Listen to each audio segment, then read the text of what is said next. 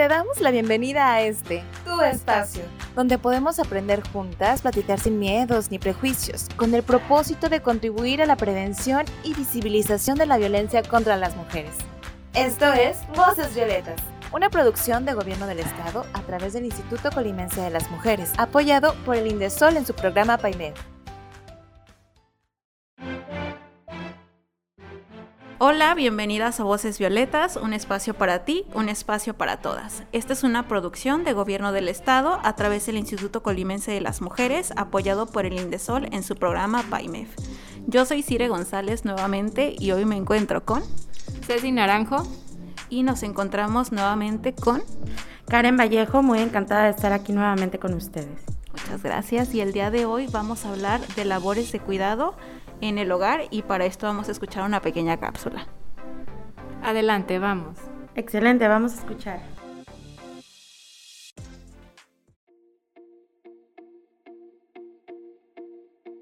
¿Sabías que? ¿Sabías que? La carga de trabajo doméstico y de cuidados de las mujeres es un factor estructural de la desigualdad de género que restringe notablemente la posibilidad de las mujeres de contar con ingresos propios, tener acceso a la protección social, de participar plenamente en la política y en la sociedad. El Consejo Nacional de Evaluación de la Política de Desarrollo Social estima que en México las mujeres dedican 22 horas a la semana a quehaceres domésticos y 28 horas a las labores de cuidado, lo que representa 2.5 veces del tiempo que dedican los hombres a esta actividad. Durante la contingencia por COVID-19, esta situación se agudiza.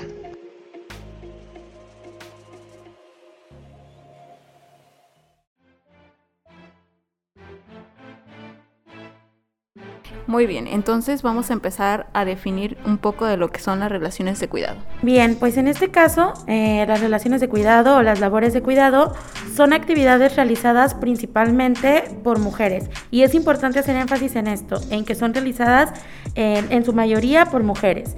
En este caso, para definir lo que son las actividades o las labores de cuidado, eh, existen dos tipos, pueden ser directas y personales, que en este caso puede ser, por poner un ejemplo, el dar de comer a un bebé o cuidar de una persona enferma, así como actividades de cuidado indirecto, que pueden ser el cocinar, el limpiar, el encargarse ya de ciertas actividades que se realizan dentro del hogar. Sí, pues es un poco de lo que veníamos hablando en el capítulo anterior sobre la corresponsabilidad en el hogar. También creo que va muy de la mano esta parte de el maternar o las labores de cuidado, que no sé si bueno o malamente siempre se ha asociado como, como la palabra lo dice, ¿no? Maternar a la mamá, a la mujer, a la figura materna, que es la que se encarga pues de cuidar a los a los miembros eh, de la familia, desde los más pequeños, incluso hasta los adultos mayores y siempre estando ahí al cuidado tanto de quién cocina, quién limpia, quién atiende, quién está al rescate cuando hay un problema en la familia, o sea, casi siempre es, mamá, es sí la superheroína, este, pero lo vemos pues desde hace mucho tiempo, como siempre ha sido la figura que, que resuelve, la que sabe de todo de todos en, en el hogar. Y pues asociar también que estas relaciones de cuidado pues no solamente se basan de padres a hijos, ¿no? También hablamos eh, cuando estos roles se invierten y cuando son los hijos los que cuidan a sus padres o incluso los hijos que cuidan a sus propios hermanos de los hermanos mayores hermanos más pequeños.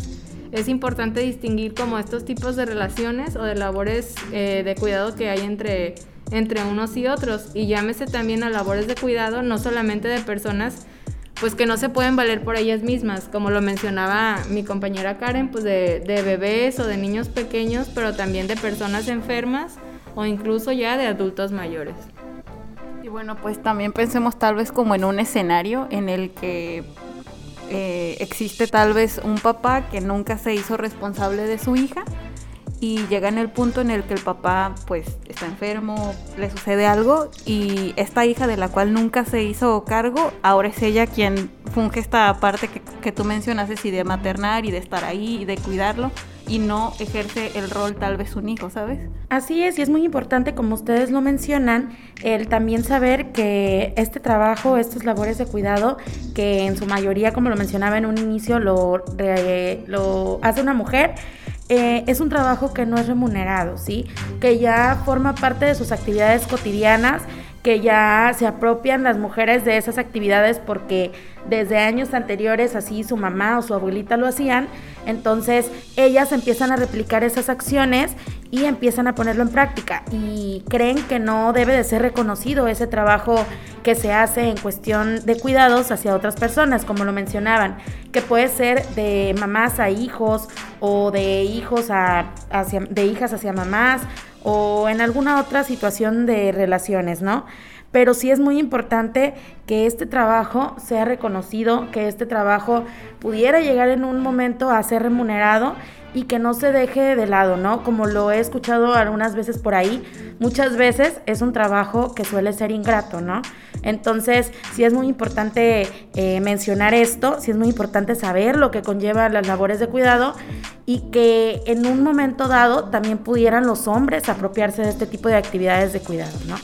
Así es, eh, también lo vemos como ejemplo, no sé, en todos los profesionistas, porque también hay unas carreras que se dedican a estas labores de cuidado, tengámoslo en cuenta, como es, es decir, desde eh, profesoras o maestras de preescolar, educadoras que están no solo enseñando a niños pequeños, sino también tienen esa faceta de, ser las cuidadoras en algunos momentos del día de los niños más pequeños niños y niñas más pequeños, también los enfermeros, enfermeras, doctores, doctoras que se dedican al trabajo de cuidado de personas enfermas.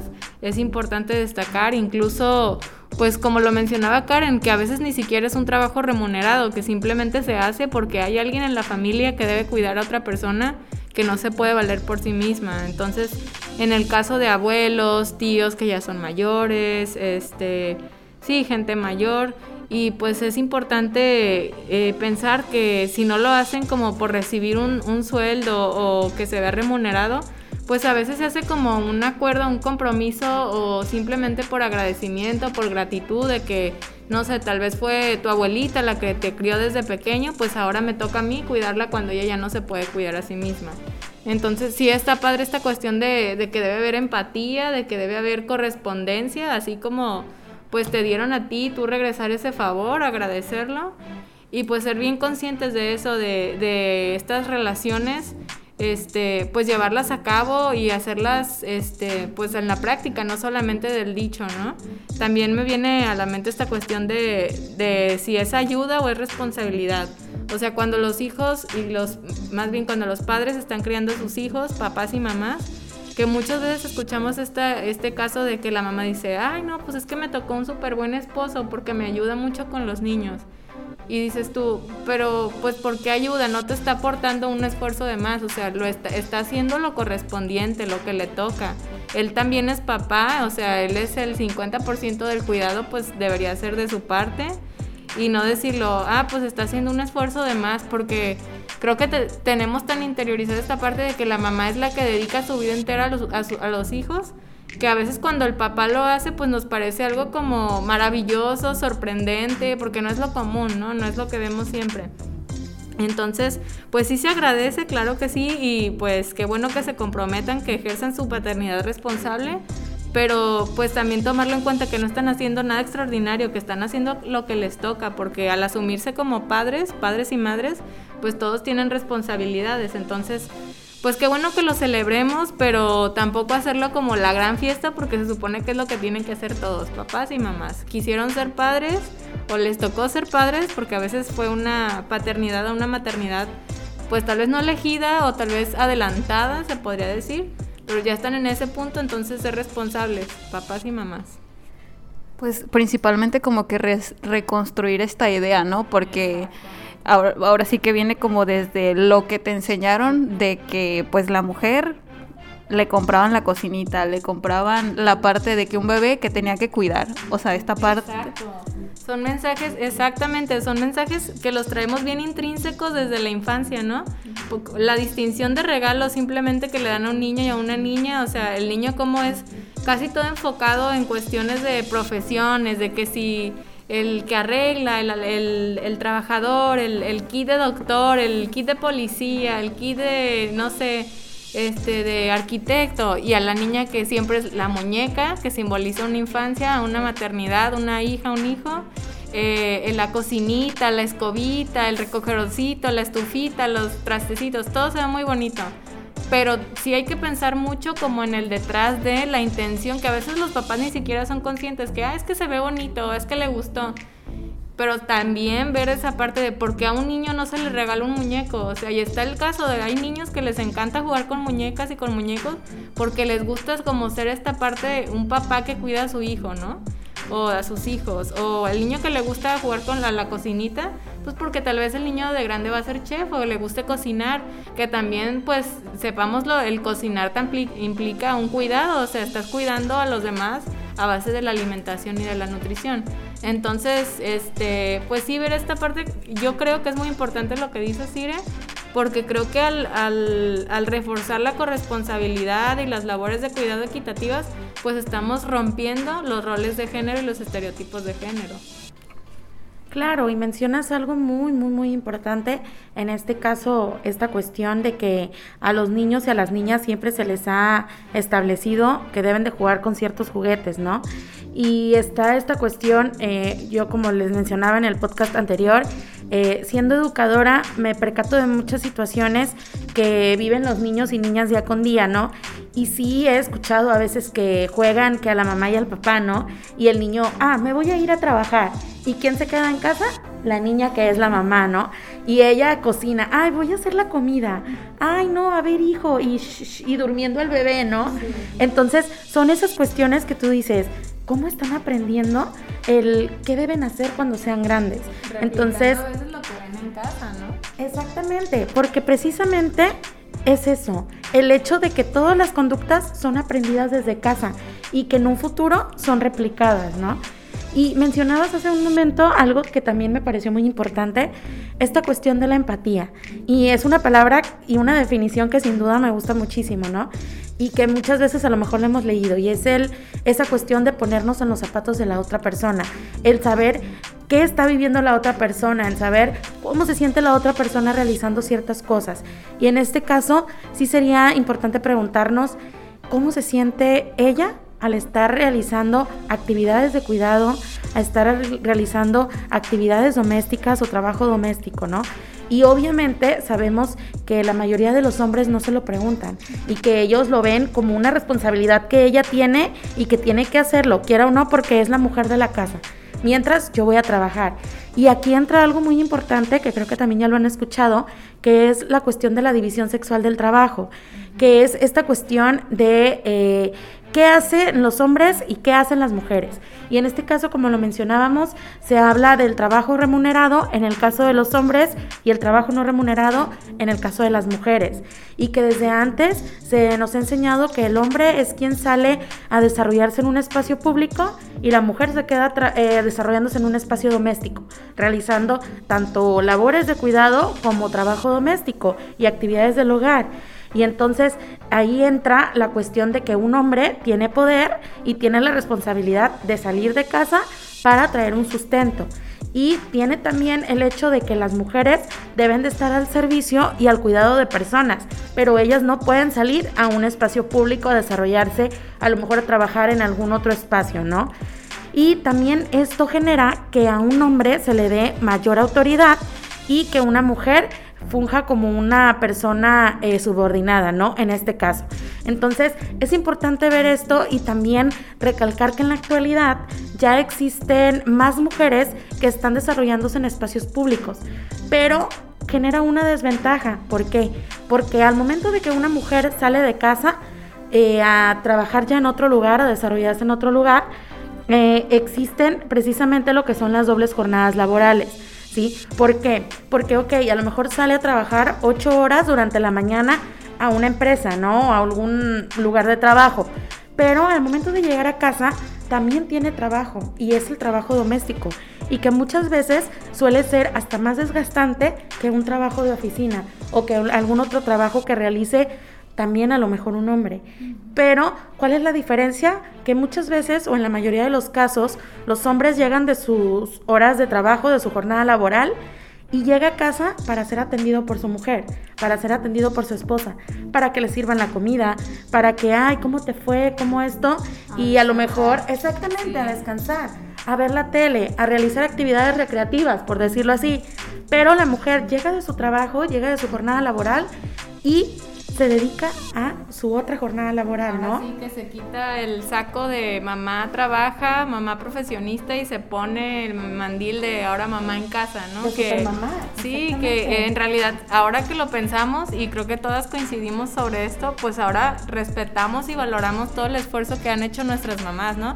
Independientemente si se desarrollaron en el ámbito profesional o no, pues todo el trabajo que, o sea, simplemente quédense solos en su casa una semana, un día y dense cuenta del montón de actividades que hay que realizar en una casa, o sea, no somos conscientes hasta que lo vivimos en carne propia cuando estamos solas, solos de plano, que nadie, no hay nadie que haga las cosas por nosotros, que yo creo que todos vamos y valoramos y le damos un beso en la frente y un abrazo a nuestra mamá porque vaya jornadas que se avientan y a veces ni siquiera, pues obviamente no hay, como dicen, no es un trabajo remunerado. Entonces, qué difícil es siendo mujer en una sociedad, pues sí, muy machista y donde el patriarcado es lo que siempre ha existido. Pero qué difícil es tener que elegir entre ejercer tu vida laboral como una profesionista o tener que sacrificarla por quedarte en casa y por ejercer este rol de pues figura eh, en la en doméstico, ¿no? El trabajo doméstico. Entonces, ¿por qué no ser ambas? ¿Por qué no combinarlo? Ojalá existiera pues esta equidad, esta igualdad de la que hablamos, esta corresponsabilidad en el hogar y en las labores de cuidado, donde esa responsabilidad pues fuera compartida y se encontrara una pareja que, que también trabajara su masculinidad de la forma en, que supiera pues repartirse ese trabajo y supiera comprender que la mujer también se quiere realizar, que no solamente quiere estar en casa cuidando a los niños y, y atendiendo el hogar, sino que sea compartido, que cuando ella sale a trabajar él pueda quedarse el cuidado de la casa y de los hijos y que viceversa, ¿no? Cuando ahora él quiere salir, ella puede hacerlo. Entonces, que exista ese diálogo, esa apertura, esa, pues sí, apertura de mente y apertura en cuanto a, las nuevas masculinidades, al, al rol que va tomando la mujer en la actualidad. O sea, que todo esto esté bien presente y lo llevamos a la práctica, obviamente. Así es, sin duda eh, hablar de la corresponsabilidad en el hogar, así como de los labores de cuidado, sin duda es indispensable, es muy muy importante, entonces hay que tomarlo en cuenta y por último de tarea nada más, eh, hombres, hacerse esa pregunta, ¿yo ayudo o me hago responsable de mi paternidad? Excelente, creo que no hay mejor forma de terminar el podcast. Sí, la verdad. Y bueno, creo que ya es momento de despedirnos el día de hoy y muchas gracias a todas las personas que nos sintonizaron desde su casa, coche, oficina o espacio en el que se encuentran. Voces Violetas es un programa del Instituto Colimense de las Mujeres impulsado por el gobierno del estado de Colima. Recuerden que la contingencia nos obliga a quedarnos en casa, pero nunca a tolerar ningún tipo de violencia. Y bueno, yo soy Cire González. Karen Vallejo. Ceci Naranjo. Muchas gracias por sintonizarnos y nos sintonizamos en la siguiente emisión. Muchas gracias, encantada de haber estado con ustedes. Hasta la próxima. Te esperamos de vuelta, Karen.